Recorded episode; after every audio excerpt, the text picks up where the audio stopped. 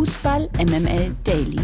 Die tägliche Dosis MML mit Mike Nöcker und Lena Kassel.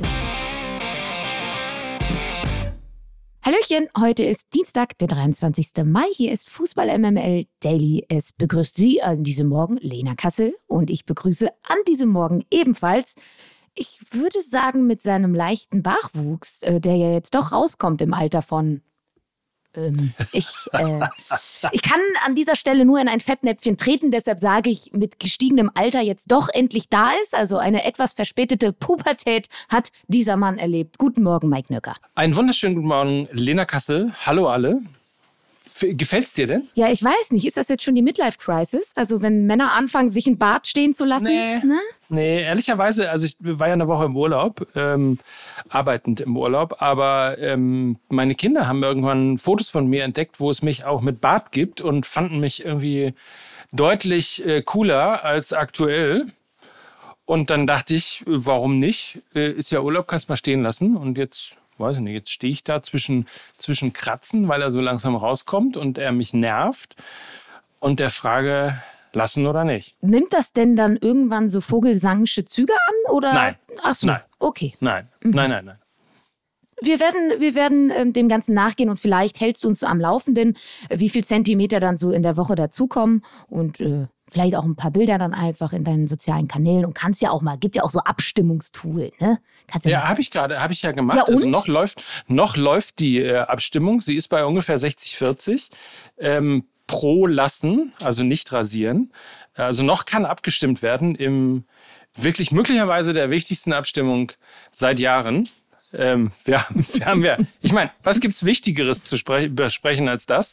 Äh, ja, noch kann man mitmachen, noch kann man sagen, soll ich, soll ich nicht, ich weiß es nicht. Die traurige Nachricht. Und äh, die ist in der Tat traurig. Zum wiederholten Male wurde Real Madrids Flügelspieler Vinicius Junior am vergangenen Sonntag im Spiel gegen den FC Valencia rassistisch beschimpft. Vinicius stellte sich anschließend vor die Fankurve und deutete auf die Übeltäter. Das Spiel wurde erst fortgesetzt, als der Stadionsprecher eine Ansage machte, die Beleidigungen einzustellen. Nach dem Spiel meldete sich der Brasilianer bei Twitter zu Wort. Zitat, das war nicht das erste, nicht das zweite Mal und auch nicht das dritte Mal. Rassismus ist in La Liga normal. Die Konkurrenz hält es für normal. Der Verband hält es auch für normal und die Gegner fördern es. Ich bedauere das sehr. Außerdem schrieb er folgendes, Zitat, die Meisterschaft, die einst Ronaldinho, Ronaldo, Cristiano und Messi gehörte, gehört jetzt den Rassisten. In Brasilien sei Spanien als ein Land der Rassisten bekannt, schrieb er weiter. Auch der brasilianische Präsident Lula reagierte auf den erneuten Rassismus-Eklat am Rande des G7-Gipfels. In Japan forderte der 77-Jährige ernsthafte Maßnahmen, um nicht zuzulassen, dass Faschismus und Rassismus sich der Fußballstadien bemächtigen. Äh, ja, ähm, ich weiß, dass es einen Drei-Stufen-Plan gibt. Ich weiß auch, dass es bei diesem Spiel dann eine Durchsage gab, aber es hörte ja nicht auf.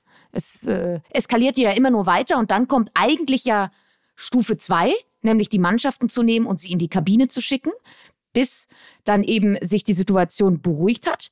Und wenn das immer noch nicht der Fall ist, dann sollte es halt zu einem Spielabbruch führen. Und ich meine, wie verzweifelt musst du sein, wenn Vinicius Junior ja auch sogar mit dem Finger auf denjenigen gezeigt hat, der gerufen hat, weißt du? Also wie verzweifelt muss er sein, anstatt sich auf sein Spiel zu konzentrieren, muss er sozusagen selber aktiv werden und schon unterstützend zeigen, da, hört doch, schaut doch mal hin. Also das hat mich wirklich ähm, tief bewegt, diese Szene. Was ich mag übrigens, ist ähm, die Symbolik der Tatsache, dass Präsident Lula das am Rande des G7-Gipfels in Japan forderte, also ernsthafte Maßnahmen im Fußball. Das heißt also, es wird auf die große wenn auch nur symbolisch, aber auf die große politische Bühne gehoben, während ähm, ja offensichtlich La Liga, FIFA, UEFA, das sind die mit den Spots, nehme ich an.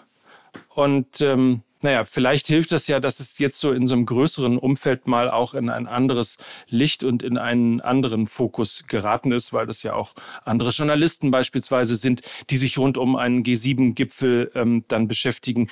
Und wenn man schon erklären muss, dass äh, Brasilien ähm, empfindet Spanien als das Land der Rassisten, dann äh, muss man sagen, das findet in Europa statt, wo wir doch immer irgendwie so sehr und auch stolz auf Demokratie und andere Dinge sind.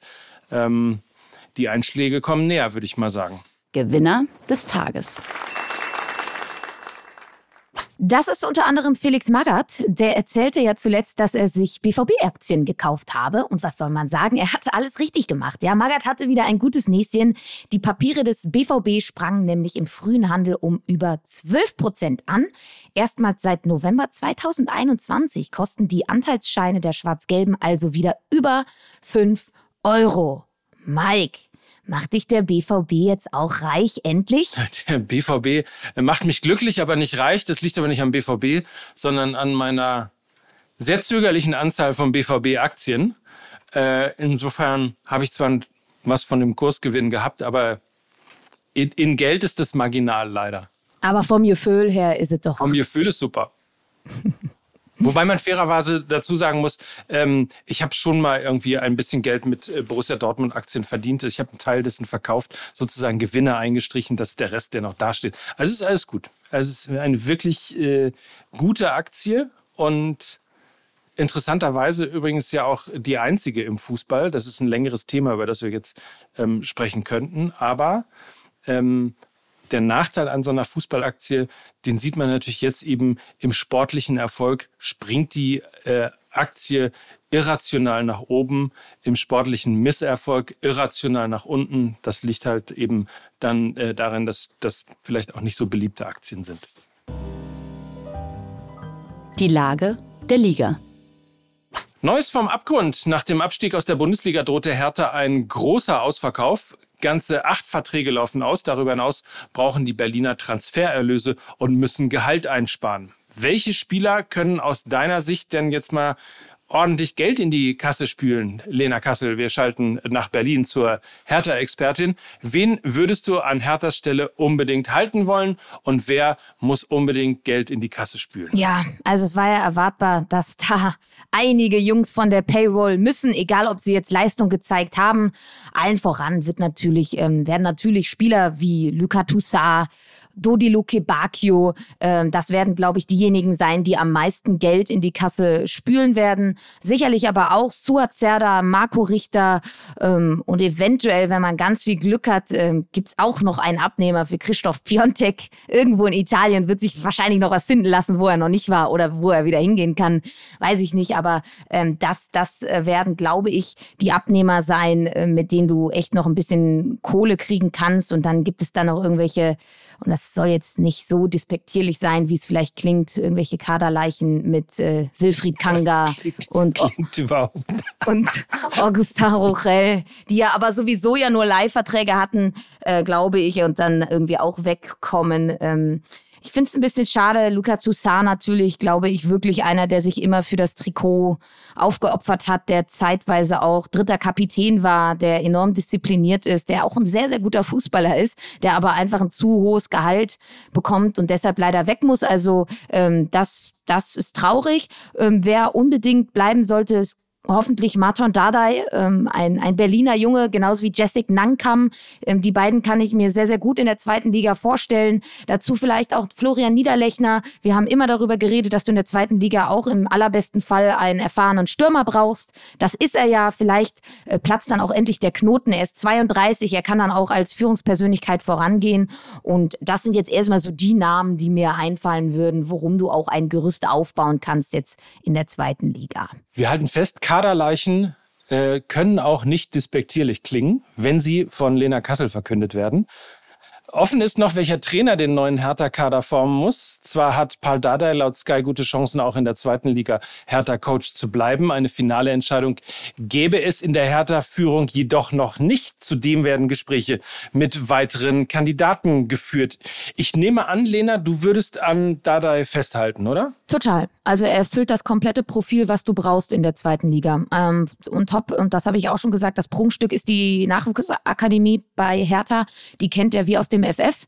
Und er weiß da, wo da die Juwelen sind, welche guten Jungs du da reinschmeißen kannst. Und ich glaube, er hätte auch einfach große Freude daran, ähm, genau mit jungen Spielern und seiner Erfahrung was richtig Gutes auf die Beine zu stellen. Und ich bin auch mal ehrlich, du brauchst jetzt eben auch jemanden, der diesen Verein kennt, der nicht wieder mit... Äh, 10, 15 Mann von außen kommt, der Ruhe reinbringt. Und dann können wir eigentlich mal äh, wieder ins Jahr 2019 zurückspringen. Es wird genau diese Art von Fußball sein, worüber sich damals irgendwie alle Herr Taner und Herr Tanerinnen beschwert haben, weil es langweilig, weil es dröge war. Aber jetzt sehnt man sich ein bisschen danach. Und ich glaube, Paul Dardai kann Hertha BSC wieder ein ruhigere Fahrwasser fahren und hat, glaube ich, mit seiner ja doch äh, kompakt stehenden und auf Defensive ausgerichteten Art und mit seinem Händchen für den Nachwuchs äh, eine sehr gute Kombination um eine gute Rolle in der zweiten Liga zu spielen. Und man kann Hertha im Grunde genommen auch nur wünschen, dass sie in der Lage sind, eben den äh, Spielern in den, äh, im Nachwuchsleistungszentrum auch eine Perspektive aufzuzeigen. Denn wir haben ja in der Vergangenheit schon oft genug gesehen, wirklich Karrieregift ist dann der frühe Wechsel aus einer U15, aus einer U16 zu einem großen Bundesliga-Verein oder zu Bayern München oder ähnlichem. Fiete Abletz grüßen und ähm, viele andere Namen, die wir jetzt hier auch äh, droppen könnten. Also insofern, das ist erstens etwas, woran der DFB mal arbeiten muss, dass da ähm, die Geflogenheiten sozusagen ein bisschen angepasst werden und ähm, eben junge Talente sehr geschützt werden. Aber im Sinne von Hertha muss man in diesem Fall wirklich sagen, hoffentlich kann der Verein eine Perspektive aufzeichnen, damit die tolle Arbeit, die sie bei Berlin und äh, in der Hertha Akademie eben leisten, sich auch für den Verein langfristig auszahlt. Die MML Gerüchteküche. Laut der Braunschweiger Zeitung ist der VfL Wolfsburg an einer Verpflichtung von Kevin Volland interessiert. Beim VfL ist mit Nico Kovac der Trainer verantwortlich, der Volland 2020 zu seinem aktuellen Club AS Monaco holte. Im Fürstentum lief es für Volland unter Kovac gut. Seit der aber weg ist, stockt auch Vollands Form. Grund dafür sind unter anderem mehrere Verletzungen.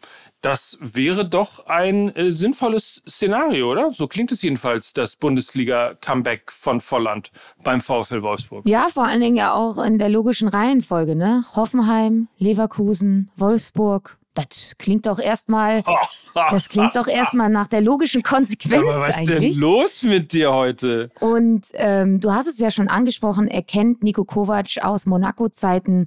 Ähm, Nico Kovac weiß, was er von ihm bekommt. Er hatte tatsächlich in der Saison ähm, unter Kovac 15 Tore, 13 Vorlagen. Also der hat richtig gescored. Er hat ja auch schon in Leverkusen gezeigt, was er, was er drauf hat. 18 Tore gab es da auch mal von ihm und ähm, ist jetzt ein erfahrener Knipser. Und ich glaube, das fehlt aktuell äh, den Wölfen so ein bisschen. Sie haben eine sehr junge Mannschaft, ähm, dann einen sehr verletzungsanfälligen Lukas Metscher da vorne, einen nicht so treff treffsicheren Jonas Wind als, als Neuverpflichtung jetzt vor der Saison. Und ich glaube, der Abgang auch von Wout Wechhorst ist jetzt noch nicht so richtig kompensiert worden. Und ich glaube, Kevin Volland könnte da der ideale und passende Ersatz sein. Dann Deals. So, jetzt ist die Katze aus dem Sack. Lange war klar, dass Werder Bremen sich mit einem Zweitligastürmer verstärken wird. Unter anderem ja auch, weil man möglicherweise im Sturm einige Abgänge zu verzeichnen haben wird. Jetzt weiß man, wer es ist. Fortuna Düsseldorfs Torjäger David Kovnatski wechselt im Sommer ablösefrei an die Weser. Knowatzki erzielte in dieser Saison bereits zwölf Zweitligatore für die Fortuna und wurde deshalb auch von mehreren anderen Bundesliga-Clubs wie Union Berlin, Hoffenheim und Borussia Mönchengladbach umworben. Am Ende also setzt sich Werder durch. Ist das eine gute Wahl für Kovnatski? Glaube ich schon, total. Also einer der beiden, also im, im Worst Case für Werder Bremen natürlich beide, Duxch und Füllkrug, dass sie beide gehen und äh, Kovnatski passt in das Profil ähm, der Stürmer, die Ole Werner bevorzugt, nämlich mitspielende Stürmer. Das ist er nämlich. Er hat nicht nur äh, zweistellig Tore geschossen, sondern auch zweistellig Vorlagen in dieser Saison gegeben. Und ähm, er bereitet sehr, sehr viele Situationen vor. Er hat eine starke Chancenverwertung, ist auch noch gut im Kopfballspiel, aber er ist jetzt nicht unbedingt nur der Spieler oder der Stürmer, der einfach nur im Strafraum sich parkt und dann auf die Bälle wartet, sondern er ist eben wie Füllkrug und Duxch ein mitspielender Stürmer, der auch oft sehr, sehr tief kommt, technisch ähm, sehr, sehr, sehr, sehr gut ist. Und von daher glaube ich, könnte das eine Win-Win-Situation für Werder Bremen, aber auch für Kovnatski sein. Dann drücken wir doch mal beiden die Daumen und ähm, hoffen auf eine Bundesliga-Karriere von Kovnatski. Verweisen auf das Obrakel. Ja, ich habe schon reingehört, ne? Also. Schlimm? Naja, ich bin, warte, lass mich gerade gucken bei Minute, wie viel ich bin. Ich bin jetzt aktuell bei Minute 15 und man, ich glaube, man hat äh, noch nie so einen so wortkargen Lukas Vogelsang erlebt. Also ja. ähm, nach seinem Typhus, nach seinem Typhusanfall ist er jetzt ähm, stark gebeutelt vom Härteabstieg. Also das ist schon sehr bedenklich. machst du dir Sorgen um ihn? Ja, aber mache ja? ich. Also ich weiß jetzt ja. nicht, wie sich die Folge da noch entwickelt, ob er noch ein bisschen wärmer wird. Ähm, aber so die ersten 15 Minuten, die waren schon erschreckend. Er zeigte sich auch richtig traurig, ne? Also ich ja. Sah ja immer auf Social Media, hat ja auch die äh, Spieltagsshow aus Berlin gemacht. Ähm, er sah irgendwie so cool und gefasst aus und sieht ja auch immer wahnsinnig toll aus. Super gekämmt und äh, einfach in Schuss. So. Und das wirkte alles sehr professionell und dann war er richtig traurig, muss man mal sagen. Ja. So. Ansonsten beschäftigen wir uns dann natürlich noch, ähm, wie das sich gehört bei Fußball MML mit dem 160. Äh, Geburtstag der SPD. Na klar, da wird auch die erste Viertelstunde drüber geredet, mehrfach. Ja, ein Fußball-Podcast, ja, ne? muss man ja ganz klar mal sagen. Nee, und ansonsten sind wir ähm, vielen Dingen auf der Spur, dem Abstiegskampf, ähm, den Bayern, der Frage, ob eigentlich äh, Thomas Tuchel auch mit in Haft genommen werden darf für das, was äh, bei Bayern jetzt auf dem Rasen so zelebriert worden ist. Und ansonsten äh, versuchen wir uns in, ähm, wie heißt das, in hanseatischer Zurückhaltung, was die Emotionen Richtung Meisterschaft von Borussia Dortmund angeht. Gelingt nicht immer, Spoiler Alert. Also hört rein in die neue Folge Fußball MML. Lohnt sich auf jeden Fall. Und wir hören uns selbstverständlich morgen wieder. Darauf freue ich mich sehr. Und das waren heute für euch Lena Kassel. Mike Nöcker für Fußball MML. Tschüss. Tschüss. Dieser Podcast wird produziert von Podstars bei OMR.